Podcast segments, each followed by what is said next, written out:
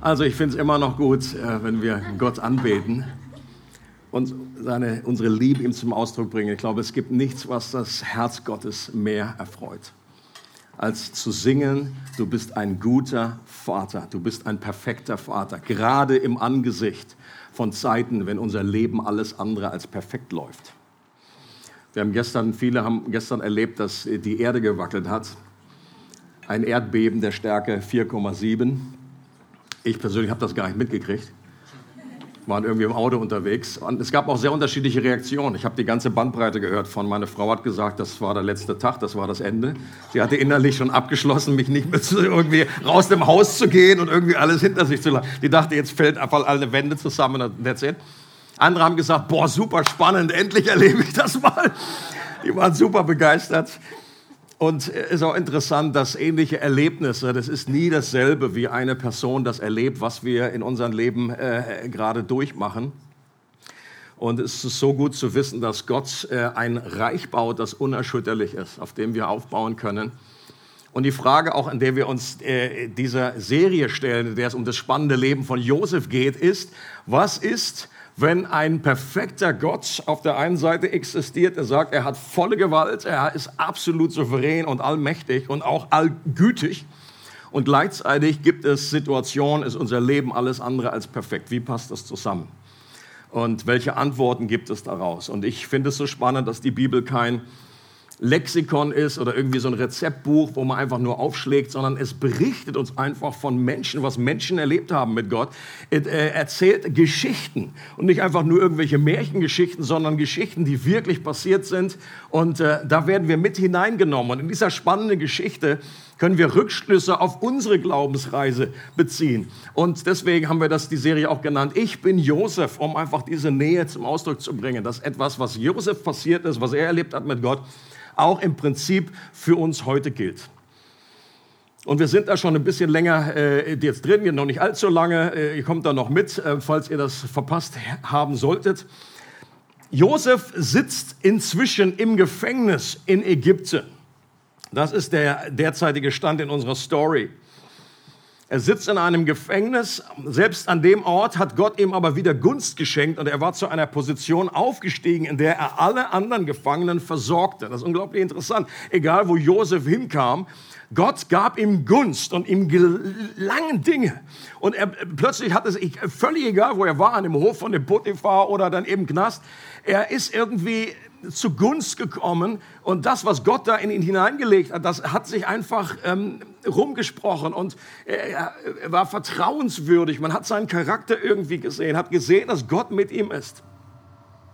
Und es war offenbar ein spezielles Gefängnis, in dem vor allem Menschen landeten, die dem Pharao dienten und irgendwie in Ungnade gefallen waren. Möglicherweise, man kriegt Hinweise darauf, dass dieses Gefängnis in diesem äh, Gebäudekomplex von dem Potiphar selber war, dass das irgendwie in diesen Häusern da äh, nebenan war. Und wir hatten ja schon gesehen, dass Potiphar seiner eigenen Frau wahrscheinlich nicht ganz abkaufte, dass Josef sie vergewaltigen wollte. Warum? Weil Josef sonst mit Sicherheit nicht im Knast, sondern gelandet wäre, sondern auf dem Galgen. Okay? Wenn Potiphar das wirklich 100% ernst genommen hätte, da, dafür gab es keine Gefängnisstrafe. Das war damals, äh, da wirst du umgebracht. Und ich glaube, das Gefängnis war der Kompromiss, den Potiphar einging, um seine Frau nicht als Lügnerin dastehen zu lassen.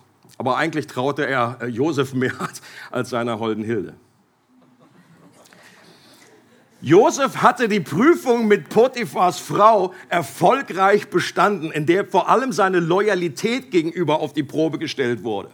In dieser großen, massiven Prüfung, wir haben schon gesehen, also die Frau kam immer wieder ihn zu, nicht nur einmal, sondern jeden Tag und sagt, schlaf mit mir, hab Sex mit mir, schlaf mit mir.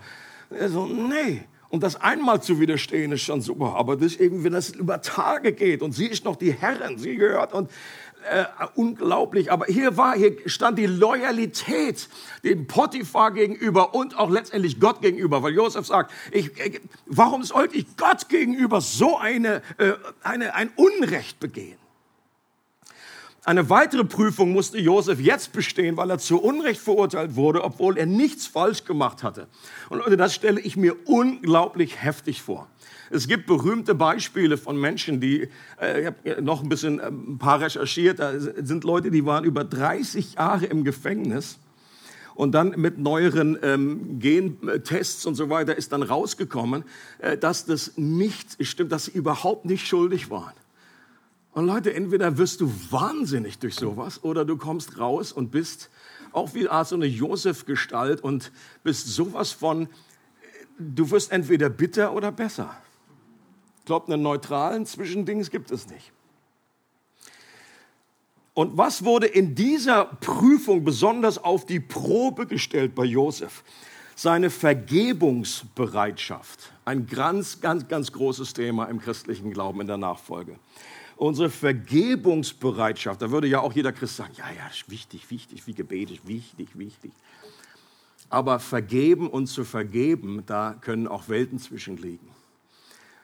Richtig zu vergeben vollkommen zu vergeben. Auch wenn der Text das nicht ausdrücklich äh, äh, erzählt, nicht davon spricht, dass Josef vergeben hat, so können wir das doch im Verlauf der Geschichte daran erkennen, welchen Charakter Josef hatte und wie er handelte.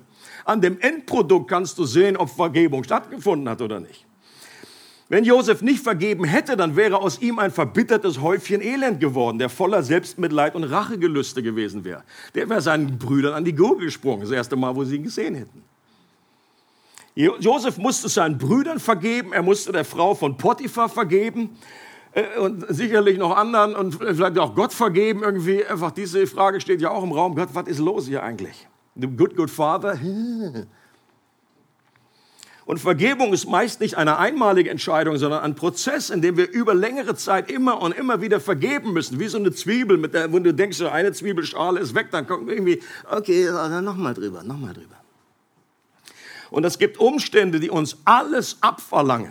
Eines der eindrücklichsten Geschichten, äh, eindrücklichsten Geschichten über Vergebung, finde ich, äh, erzählt Corrie ten Boom, die Holländerin. Hier ist ein Bildchen von ihr, inzwischen äh, verstorben. Äh, und ihre Schwester, sie und ihre Schwester waren im KZ Ravensbrück gelandet. Da gibt es einen Film von, Die Zuflucht, gibt es ein Buch von. Äh, einige sicherlich kennen das von euch. Und sie ist im KZ damals gelandet, weil sie Juden bei sich versteckt hatte in Holland. Und als der Krieg vorbei war, 1947, hat Corrie in einer Kirche gepredigt. Und als am, am Schluss der, des Gottesdienstes kam ein Mann auf sie zu. Und dann hat sie gesagt, und sie beschreibt es folgendermaßen, ich erinnerte mich an diesen Mann und an seine Jagdpeitsche, die in seinem Gürtel steckte. Also nicht zu der Zeit, sondern eben früher. Und jetzt stand ich zum ersten Mal einem meiner Häscher gegenüber. Mein Blut schien zu gefrieren. Er sagte, Sie sprachen von Ravensbrück, ich war Wächter dort. Er fuhr fort, ich bin Christ geworden. Er, steckt, er steckte mir seine Hand entgegen und fragte, werden Sie mir vergeben? Sekunden, sagt sie, stand ich wie gelähmt vor diesem Mann, doch es kam mir vor, als wären es Stunden. Ich kämpfte in meinem Inneren. Meine Schwester war schließlich im Konzentrationslager Ravensbrück elend und langsam gestorben. Doch dann erinnerte ich mich an eine Bibelstelle, wenn ihr den Menschen ihre Sünden nicht vergebt, dann wird der himmlische Vater im Himmel auch euch nicht vergeben. Nach dem Krieg hatte ich ein Heim für Nazi-Opfer eröffnet. Ich erlebte dort, dass die, die vergeben konnten, innerlich frei wurden, egal welche körperlichen Schäden sie hatten. Die, die an ihrer Bitterkeit festhielten, blieben jedoch Invaliden. Ich stand immer noch vor dem Mann. Kälte umklammerte mein Herz. Doch Vergebung ist kein Gefühl, sondern in erster Linie ein Akt des Willens. Ich betete und hob die Hand. Ich betete darum, dass Gott mir das Gefühl der Vergebung schenken möge. Mit einer mechanischen Bewegung legte ich meine Hand in die seine, die sich mir entgegenstreckte. Und dann geschah etwas Unglaubliches. Ein heißer Strom entsprang in meiner Schulter. Er lief meinen Arm entlang und sprang über in unsere beiden Hände. Mein ganzes Sein wurde von dieser heilenden Wärme durchflutet. Ich hatte plötzlich Tränen in den Augen und konnte sagen, ich vergebe dir, ich vergebe dir von ganzem Herzen. unglaublich beeindruckend oder erinnert mich, wenn ich an irgendwelchen, ich glaube, eben, die meisten Fälle der Vergebung sind nicht auf diesem Level und helfen mir. Dann denke ich immer wieder an Corey. Josef musste aber noch eine dritte, weitere Prüfung bestehen und die finden wir in dem Kapitel 40 und das lesen wir auch noch mal durch die Verse 1 bis 23. Einige Zeit später hatten zwei Beamte des ägyptischen Königs ihren Herrn verärgert der oberste Mundschenk und der oberste Bäcker. Der Pharao war zornig auf sie. Er warf sie in das Gefängnis, das dem Oberbefehlshaber der königlichen Leibwache unterstellt war und in dem auch Josef festgehalten wurde. Der Oberbefehlshaber, das ist übrigens wer? Potiphar, genau. Der Oberbefehlshaber beauftragte Josef damit, die neuen Gefangenen zu versorgen. Nach einiger Zeit hatten beide in derselben Nacht einen besonderen Traum. Als Josef am nächsten Morgen zu ihnen kam, fiel ihm ihre niedergeschlagenen Gesichter auf. Was ist los mit euch? Warum seid ihr so bedrückt? fragte er. Wir haben beide einen seltsamen Traum gehabt, aber hier gibt es niemanden, der uns die Träume deuten kann, klagten sie. Es ist Gottes Sache, Träume zu deuten, entgegnete Josef. Erzählt mir doch einmal, was ihr geträumt habt. Ihr Mundcheck begann, ich sah einen Weinstock mit drei Ranken. Als er Knospen trieb, waren sofort die Blüten da und dann auch schon die reifen Trauben. In meiner Hand hielt ich den Becher des Pharaos. Ich nahm die Trauben, presste ihren Saft in den Becher und gab dem König zu trinken. Josef erklärte ihm, was das zu bedeuten hatte. Die drei Ranken sind drei Tage, sagte er. In drei Tagen wird der Pharao dich aus dem Gefängnis herausholen und wieder in dein Amt einsetzen. Dann wirst du ihm wie früher als oberster Mundschenk dienen aber denk an mich, wenn es dir wieder gut geht. Erzähl dem Pharao von mir und bitte ihn, mich hier herauszuholen. Ich wurde aus dem Land der Hebräer entführt und auch hier in Ägypten habe ich nichts Verbotenes getan. Ich sitze unschuldig im Gefängnis. Als der oberste Bäcker merkte, dass der Traum des Mundschenks eine gute Bedeutung hatte, fasste er Mut. In meinem Traum trug ich drei Brotkörbe auf dem Kopf, erzählte er. Im obersten Korb lag viel feines Gebäck für den Pharao, aber Vögel kamen und fraßen alles auf. Die drei Körbe bedeuten drei Tage, erklärte Josef. In drei Tagen wird der Pharao dich aus dem Gefängnis herausholen und an einem Baum hängen. Die Vögel werden dein Fleisch fressen. Drei Tage später hatte der Pharao Geburtstag. Er gab ein großes Fest für seine Hofbeamten und ließ den obersten Mundschenk und den obersten Bäcker aus dem Gefängnis holen. Vor allen Gästen setzte er den Mundschenk wieder in sein Amt ein, aber den Bäcker ließ er aufhängen. Genau wie Josef ihre Träume gedeutet hatte, doch der Mundschenk dachte nicht mehr an Josef, er vergaß ihn einfach.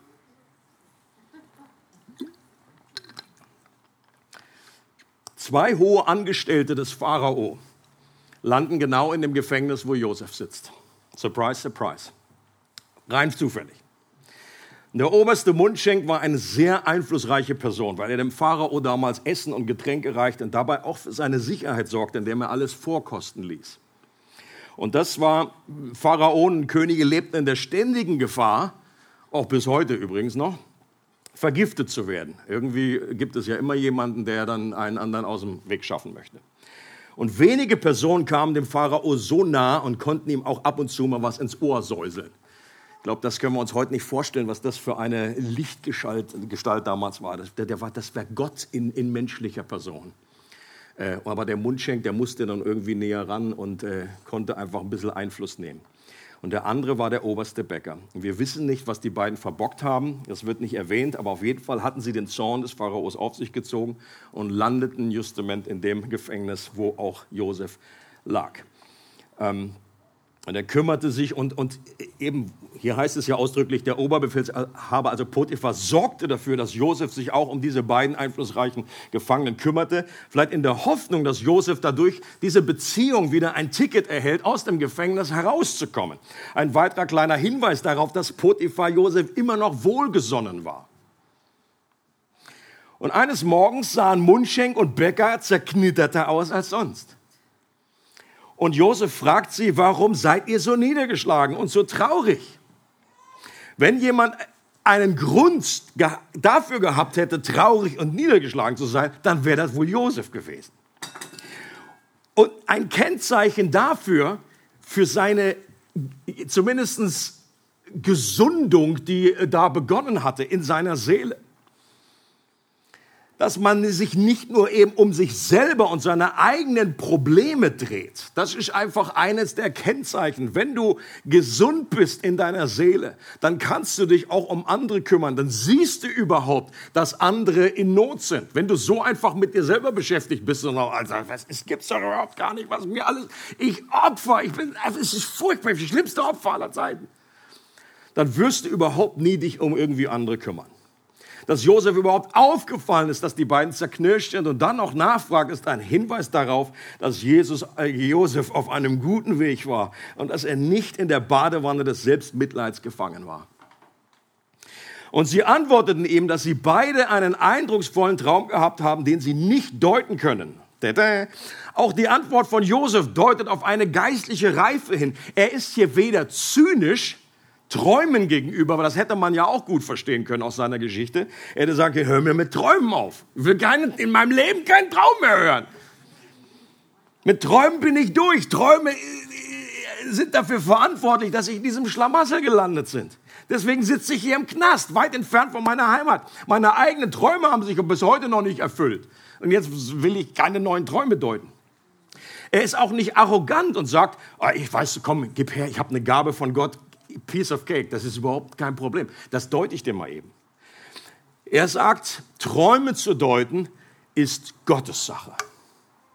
Soweit hat er an Demut dazu gewonnen und, und, das wusste er auch schon vorher. Aber trotzdem, ich glaube, es ist wichtig an dieser Stelle, dass er sofort einfach sagt, und ich kann das nicht, Gott kann.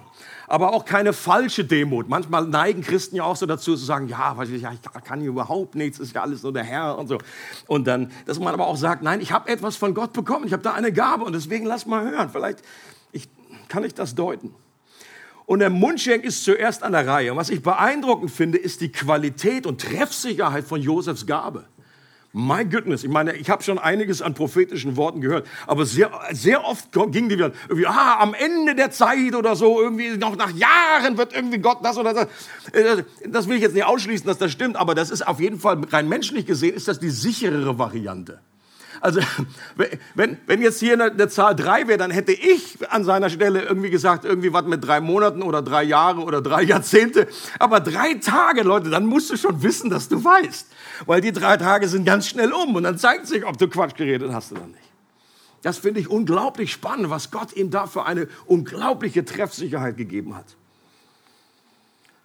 Als der Bäcker die Auslegung des Mundschenks hört, dann denkt er sich, ja, mein Traum war ja ähnlich, war ja auch was mit drei. Und das klang richtig gut, was er da gesagt hat. Das geht bestimmt in eine ähnliche Richtung. Ups. Und Josef sagt, dein Haupt wird auch vor dem Pharao erhöht werden, allerdings etwas anders, und zwar an einem Galgen. Und da, an der Stelle habe ich mir auch überlegt, okay, vorher habe ich noch gedacht, boah, das ist so eine Gabe wie Josef, das möchte ich auch haben. An der Stelle habe ich wieder gedacht, hm, vielleicht doch nicht. Das gehört nämlich auch dazu. Wenn du so eine Gabe hast, haben wir dann die Schneide, äh, die, die, die Traute, auch sowas auszusprechen. Wie leicht wäre das gewesen, wenn Josef da irgendwie sich was aus den Rippen schneidet und einfach sagt, ja du, ähm, im Moment klappt nicht bei mir die Gabe im Moment. Weiß nicht. Hab da nichts gehört. Oder einfach, ihn ist doch wurscht. Wenn er in drei Tagen tot ist, dann kannst du ihm noch irgendwie das Blau vom Himmel erzählen. Ist doch wurscht. Ein weiterer Hinweis auf den Charakter von Josef, der über die Zeit in ihm gereift ist. Charakter entsteht meist nicht in einer großen Entscheidung, sondern in einer Summe von vielen einzelnen Entscheidungen. Und ich glaube, da hatte Josef viel, viel Zeit und viele Möglichkeiten, um einfach zu einem charakterstarken Menschen zu werden. Manche Ausleger meinen, dass Josefs Bitte an den Mundschenk, sein Betteln hier irgendwie doch ein gutes Wort einzulegen, ein, äh, irgendwie ein Ausdruck seines Unglaubens war. Da hat Josef jetzt so richtig geschwächelt, da hat er irgendwie an Gottes Plan nicht mehr äh, richtig vertraut und so weiter. Okay, das kann ich nicht ganz ausschließen. Auf der anderen Seite äh, ist das doch nachvollziehbar und legitim. Also ich würde jetzt nicht so hart ins Gericht gehen mit Josef. Josef dachte, Mensch, das ist doch jetzt das erhoffte Eingreifen von Gott. Das ist doch jetzt genau die Stunde ist doch jetzt gekommen. Das ist doch jetzt möglich, dass das Gott einfach jetzt benutzt. Jetzt sage ich einfach nur, hey, durch meine Träume, bitte denk an mich und dann komme ich heraus aus der Nummer. Es sah doch alles danach aus. Und drei Tage später hatte der Pharao Geburtstag und der Mundschenk wird eingesetzt in seinen Job und der Bäcker stirbt. Genau wie Josef das prophezeit hat. Und ich kann mir gut vorstellen, wie Josef, als er gehört hat, das muss er mitbekommen haben, das ist genauso eingetroffen, deine, äh, dass der schon mal seinen Kulturbeutel zusammengepackt hat, um auszuchecken. Er hat gesagt, komm, Zahnbürste lasse ich noch draußen für heute Abend, aber morgen ist es dann soweit. Hat vielleicht seine Isomatte schon zusammen Und er muss doch gedacht haben, Leute, das hat sich, das ist doch, du bist so genial, Gott, du good, good Father. Der hat angefangen einfach Worship. Du bist so genial. Das war so eine Geduldsprobe, so eine lange Zeit. Danke Gott. Das ist mein Ticket nach draußen. Und dann kommt aber keiner an dem Geburtstag. Und dann hat er sicherlich gedacht, okay, die sind natürlich busy. Also ein Pharao Geburtstagsparty schmeißt, ist klar. Da denkt man nicht automatisch dran. Er sagt, der das hat er keine Zeit jetzt. Morgen, morgen dann. Da eine, da eine Nacht schaffe ich ja noch hier. Und dann kam morgen und dann kam der nächste Morgen und dann kam die nächste Woche und dann kam der nächste Monat und dann ging ein Jahr ins Land. Und es steht im nächsten Vers, zwei Jahre waren inzwischen vergangen. Einerseits glaube ich, dass an der Stelle die Prüfung der Vergebung nochmals in eine neue, ganz neue Runde ging. Das da war nochmal eine neue Zwiebelschale. Und diesmal war dann einfach irgendwie, die, die Frau von Potiphar, das war irgendwie schon, die war irgendwie in den Hintergrund. Das war jetzt nicht mehr das Problem. Aber der Mundschenk, ich meine, was für eine fiese Socke. Jetzt holt er den irgendwie raus und ermöglicht ihm, gibt ihm wieder dieses, äh, durch diese, äh, durch diese Traumdeutung. Und dann hat er noch nicht mal die Traute, das dem Pharao weiterzugeben. Er vergisst ihn einfach. Wie fies kann man sein? Und jemand hat gesagt, ein Ausleger hier in der Bibel, also dieser kurze, dieser weiße, der weiße Absatz, die weiße Lücke zwischen dem Ende von Kapitel 40 und dem Anfang von Kapitel 41. Dieser weiße Absatz steht für eine weitere intensive Prüfungszeit, für zwei Jahre, in denen vor allem was geprüft wurde und auf die Probe gestellt wurde. Geduld und Vertrauen. Geduld und Vertrauen. Oder wir können nur erahnen, wie verwirrt Josef gewesen sein muss, wie er Gott und die Welt nicht mehr verstanden hat. Gott, warum? Was soll das werden? Warum hocke ich hier immer noch im Gefängnis? Was soll das Ganze? Sorry. Was soll das? Und wir wissen heute etwas, das Josef damals noch nicht so wusste. Und was wir natürlich, wenn wir in einer Situation sind, die hart und tough und unglaublich äh, verwirrend ist, eben auch nicht wissen. Dass Gott in allem Schweren und in unglaublichen Prüfungen und Herausforderungen trotz allem einen liebevollen Plan verfolgt, um Josef selbst, seine Familie, das zukünftige Volk Israel und letztlich eine riesige Schar von Menschen zu retten, die niemand zählen kann. Das können wir jetzt aus unserer Perspektive schon sehen. Und das konnte Josef überhaupt nicht erkennen. Und auch das Timing wurde dann irgendwann, hat es auf jeden Fall mehr Sinn gegeben, dass die Zeit damals einfach noch nicht reif war, dass erst zwei Jahre später dann das anfing und dass der Pharao, da kommen wir dann noch hin, da will ich ja nicht alle spoilern. Er kennt ja die Geschichte gar nicht. Dieses Kapitel und auch die gesamte Josef Kapitel, diese ganze Geschichte, ist ein Erinnerungsdenkmal dafür, dass Gott am Werk ist, auch wenn wir das nicht sehen und keine Ahnung haben, was er tut. Wir singen dieses Lied im Worship. Ähm, eben. Ihr wisst, was ich meine. Even when I don't see it, you're working. Diese, und ich glaube, das ist auch für unser Leben, für unsere Zeit immer wieder so wichtig, weil es gibt natürlich Highlights, es gibt Knall und Bumm und Segen und übernatürliches Dinge passieren und man sieht das und man kann das erleben. Aber es sind doch oftmals Zeiten, wo man einfach nicht versteht, Gott, was tust du eigentlich? Dass man es eben nicht so sieht.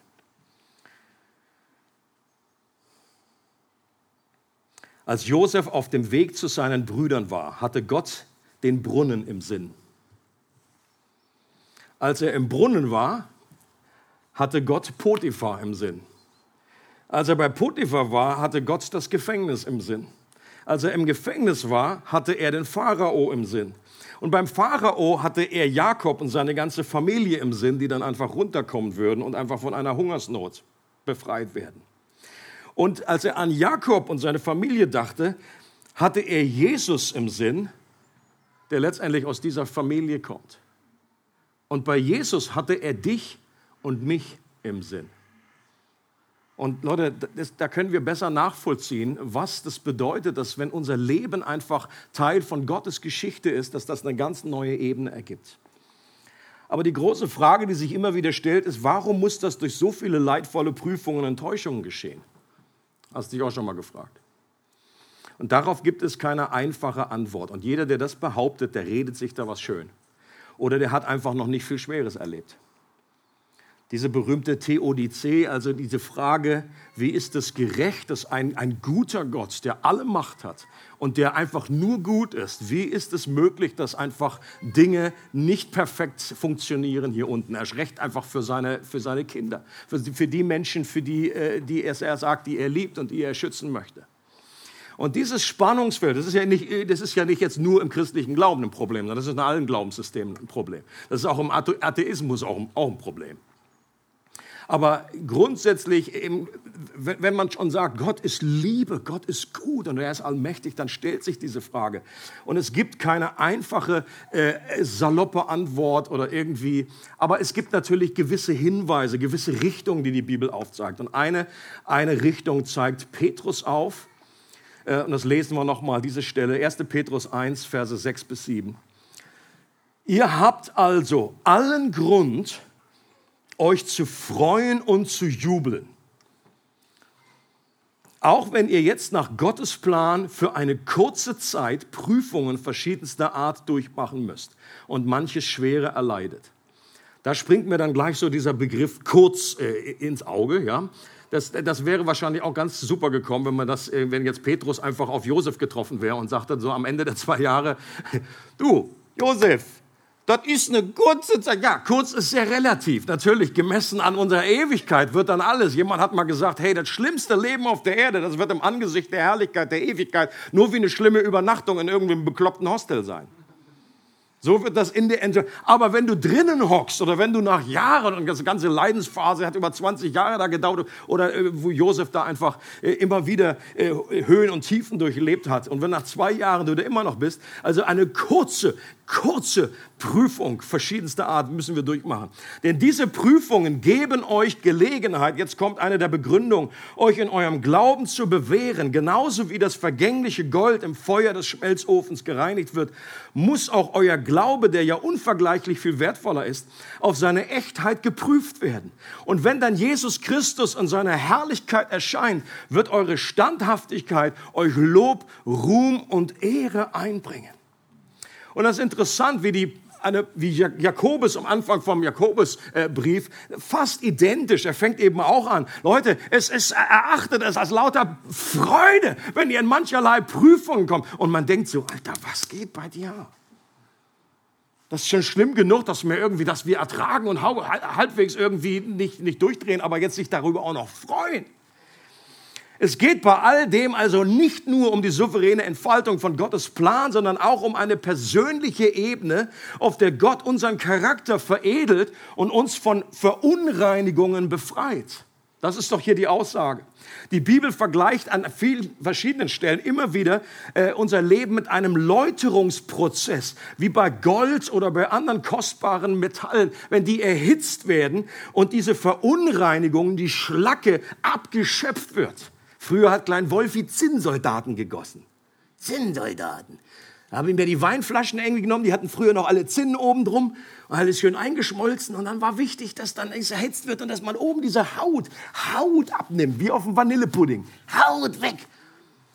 Ja, und Kevin sagt, hm, lass drauf die Haut, lass drauf die Haut.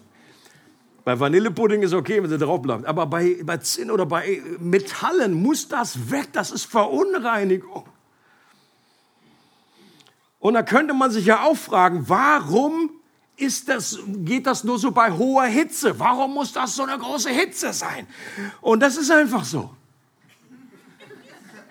Da habe ich jetzt einfach lange drüber, mehrere Tage drüber gebetet und kam zum Ergebnis, ja, so ist diese Welt einfach.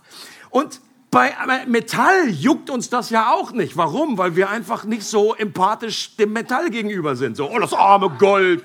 Mann, Mann, Mann, was sind das für Schmerzen? Was muss das durchleiden? Das ist uns völlig Jacke. Da sagen wir, mach richtig heiß das Ganze. Aber sobald wir selber das Metall sind, da wird's einfach spannend, da wird's anders. Da kommen dann einfach unsere Fragen auf. Und Petrus und Jakobus behaupten beide, dass es möglich ist, sich nicht nur damit zu versöhnen, sondern sich sogar darüber zu freuen. Warum? Weil dieser Läuterungsprozess eben etwas Gutes und Kostbares in uns hervorbringt. Eine Standhaftigkeit, eine Resilienz, das schöne Trendwort, die wir auf keinem anderen Weg erhalten können. Da kannst du noch so viele Online-Seminare besuchen, so viele Bücher lesen. Ein Vertrauen und eine Glaubensstärke und eine Charakterstärke, können wir auf diesem Weg nicht erleben, aber dadurch, wenn wir in schwierigen Prüfungen geläutert werden. Und da kann ich nur sagen, das ist einfach so. Ob mir das persönlich schmeckt oder nicht. Ohne diesen Reifeprozess wäre Josef im Leben nicht brauchbar gewesen für seinen späteren Auftrag und seine Position. Dieser verwöhnte, selbstverliebte und naive Josef am Beginn der Geschichte hatte noch nicht die Voraussetzungen, äh, die rechte Hand des Pharaos zu werden und ein ganzes Land mitzuregieren. Das war ihm alles unterstellt. Und natürlich können wir das nicht eins zu eins auf uns übertragen. Josef war ein außergewöhnliches Werkzeug für eine außergewöhnliche Weichenstellung in der Heilsgeschichte. Äh, die wenigsten von uns werden Bundeskanzler oder Königin. Right? Kann sein. Aber nicht alle werden es. Und auch jetzt Elisabeth II., die jetzt noch gerade verstorben ist, ist auch ein gutes Beispiel dafür, dass man jemanden, na man nicht irgendwie, dass das nicht alles so auf die Bäume wächst, einfach so ein Charakter, der über 70 Jahre eine unglaubliche Stabilität äh, äh, in das Leben von ganz vielen, in ein ganzes Land hineingebracht hat. Das war ein unglaubliches Vorbild und auch sie, ihre Kraftquelle kam nicht aus ihr selber, sondern von einem, von dem König der Könige. Das hat sie immer wieder durchblicken lassen und immer wieder in Weihnachtsansprachen oder sonst einmal gesagt. Jesus ist derjenige, dem ich folge, seine Lehre, auf seine Weisheit stütze ich meine Überzeugung. Wer die Serie gesehen hat über ihr Leben, The Crown, da ist Billy Graham gekommen, damals nach England, große Zeltevangelisation zu machen. Und mindestens zwei oder dreimal hat sie sich persönlich mit Billy Graham einfach getroffen und eine persönliche Audienz gehabt. Und das, da mit, war das auch mit Weichenstellung für ihr Leben und ihre Veränderung. Je höher man ein Gebäude nach oben baut, das wissen wir auch, umso tiefer muss man vorher nach unten graben, um ein entsprechendes Fundament zu gießen. Josef war ein hohes Gebäude und deshalb gingen auch seine Prüfungs- und Läuterungsprozesse extrem in die Tiefe. Nicht unbedingt die Intensität, aber das grundsätzliche Prinzip ist auch in unserem Leben dasselbe. Deswegen müssen wir nicht unbedingt Angst haben, so, boah, Alter, dass wir alle jetzt irgendwie auch gleich das, genau dasselbe durchmachen müssen.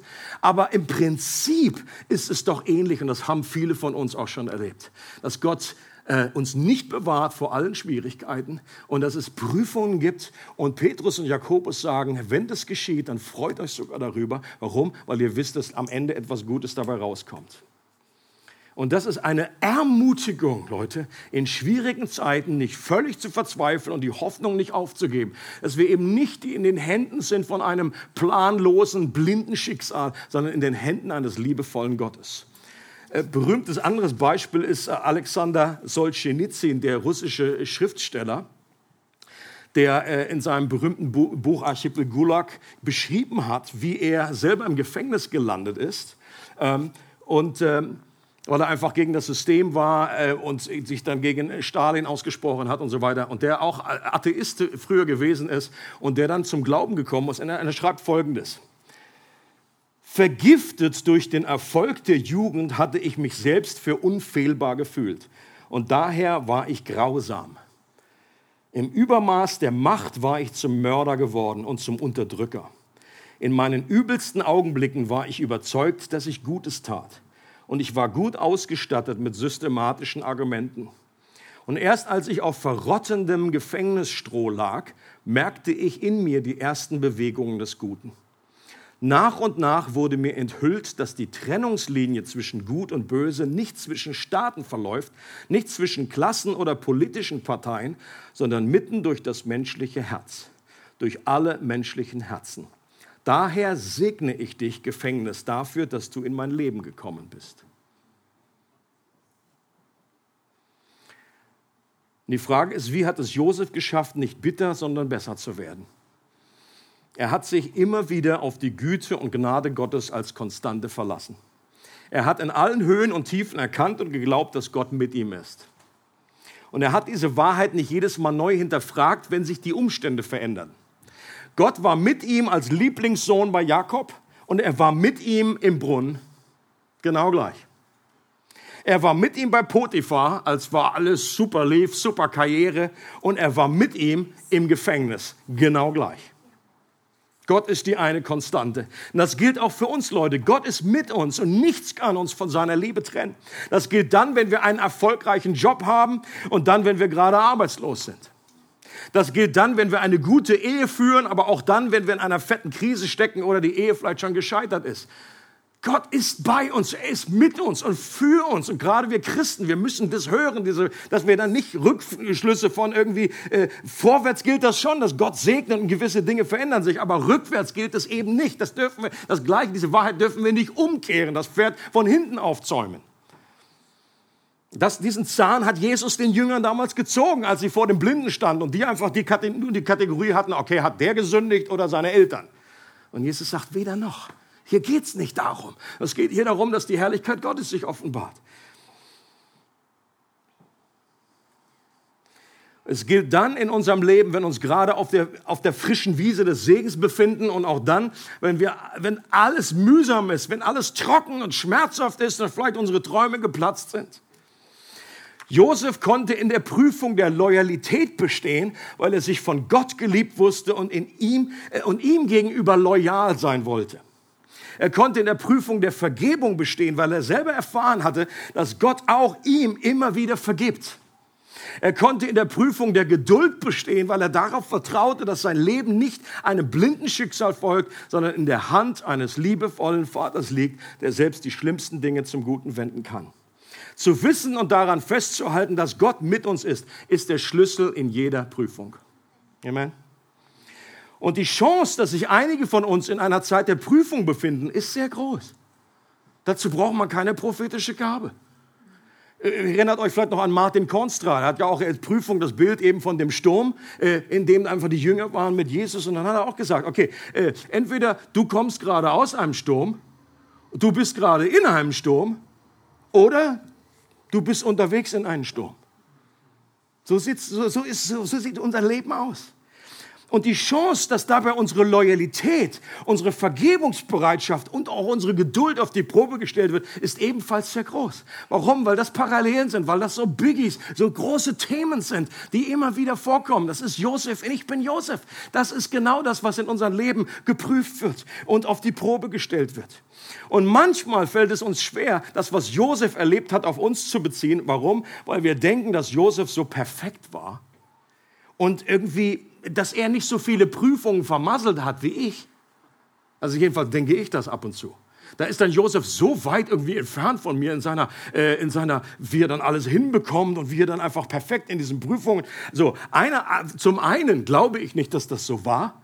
Es wird einfach nicht alles aufgeschrieben. Du kannst mir nicht erzählen, dass er da jahrelang im Gefängnis gehockt hat und immer nur jeden Morgen aufgestanden ist, halb so, you're perfect father, Halleluja, ist alles super, ich bin nur dankbar, es wird alles gut. Dass er nicht auch mehr so einfach mal die Psalmen gebetet hat, sagen, Gott, sag mal, geht's eigentlich noch? Was ist los hier? Warum? Warum? Dass er eigentlich auch nicht verzweifelt ist an Gott und der Welt und an diesen Plänen, dass er da irgendwie nicht ins Zweifel äh, geraten ist. kann mir keiner erzählen. Und außerdem bin ich davon überzeugt, dass es letztendlich an Gottes Treue und Gnade liegt, dass er treu ist, selbst wenn, wenn wir untreu sind. Dass das nicht der entscheidende Faktor ist, ist nicht ein großes, ehrendes Vorbild nach dem Motto, dass wir raus sind aus der Nummer. Kaum hast du mal irgendwie eine Prüfung versemmelt. Gott ist treu, auch wenn wir untreu sind. Das, was wir letzten Sonntag gehört haben vom äh, ähm, Manuel. Manuel, danke. Dass wir auf die Grundlage, auf der wir vor Gott stehen und seine Gunst zu erleben, ist nicht das, was wir getan haben, ist nicht diese Plattform, sondern ist das, was Jesus getan hat und was er heute noch für uns tut. Dass eine vollkommene Erlösung mit einem Opfer hat er für immer die vollkommen gemacht, die gerettet werden und die geheiligt werden. Mit einem Opfer, deine Sünden aus Vergangenheit, Gegenwart und Zukunft sind alle schon bezahlt, abgegolten. Und es gibt keine Verdammnis mehr für die, die in Christus Jesus sind. Und so wie Jesus damals für Petrus gebetet hat, dass sein Glaube nicht aufhört. Jesus hat nicht zu Petrus gesagt, du, ich hoffe, ich weiß es selber nicht genau, ich hoffe, das klappt. Und wenn du bei der Versuchung, wenn du es nicht total verkackt, wenn du dann wiederkommst und die Prüfung, oh, das wird so schwierig. Jesus hat vorher zu, sagt, vorher zu ihm gesagt, nicht falls du zurückkommst, sondern dann, wenn du zurückkommst, dann stärke meine Brüder. Und der, der eine Grund, warum Petrus umgekehrt ist, ist, weil Jesus gesagt hat, ich habe für dich gebetet, dass dein Glaube nicht aufhört. Leute, und das ist mir so eine Ermutigung. Und wir wissen aus dem Hebräerbrief, dass Jesus heute, jetzt, zu dieser Zeit, für dich und für mich und für jeden betet, der eine Beziehung zu ihm hat, dass dein Glaube nicht aufhört. Und deswegen kannst du sagen, ich schaffe das on the other side. Ich schaffe das auf die andere Seite des Sees. Jesus ist bei mir, er ist für mich, er ist mit mir. Das Evangelium ruft uns nicht zu, sei wie Josef, versuch sein Leben nachzuahmen. Es ruft uns vielmehr zu, Josef ist wie Jesus. Das ist ein großer Unterschied. Jesus ist der wahre und vollkommene Josef. Und er hat alle Prüfungen vollkommen bestanden. Und sein vollkommener Gehorsam, sein vollkommenes Leben wird uns angerechnet. Und deswegen können wir auf dieser Grundlage stehen und sagen, danke Jesus, dass du in jeder Prüfung vollkommen geblieben bist. Das heißt, dass, der, äh, dass Jesus durch viel Leiden Gehorsam gelernt hat. Auch Jesus ist durch diese Leidenszeit, durch diese Prüfung gegangen. Es war einer der Gründe, warum er auf diese Erde kam um uns zu erlösen, um am Kreuz zu sterben. Und ich bin so dankbar, dass ich das erkennen durfte. Und wenn auch jemand hier ist heute, der das noch nicht weiß, der diesen Perfect Father noch nicht kennt, der noch nicht einordnen kann, was Jesus überhaupt will, warum er, warum der da am Kreuz hängt. Ich war früh in der Kirche, habe gedacht, was, ja, ich, jetzt hängt er da, aber was, was, was soll das? Was hat das mit mir zu tun? Das ist ein Riesenunterschied. Jemand hat mal gesagt, dass Jesus gestorben ist, ist Geschichte. Dass er für mich gestorben ist, das ist das Evangelium.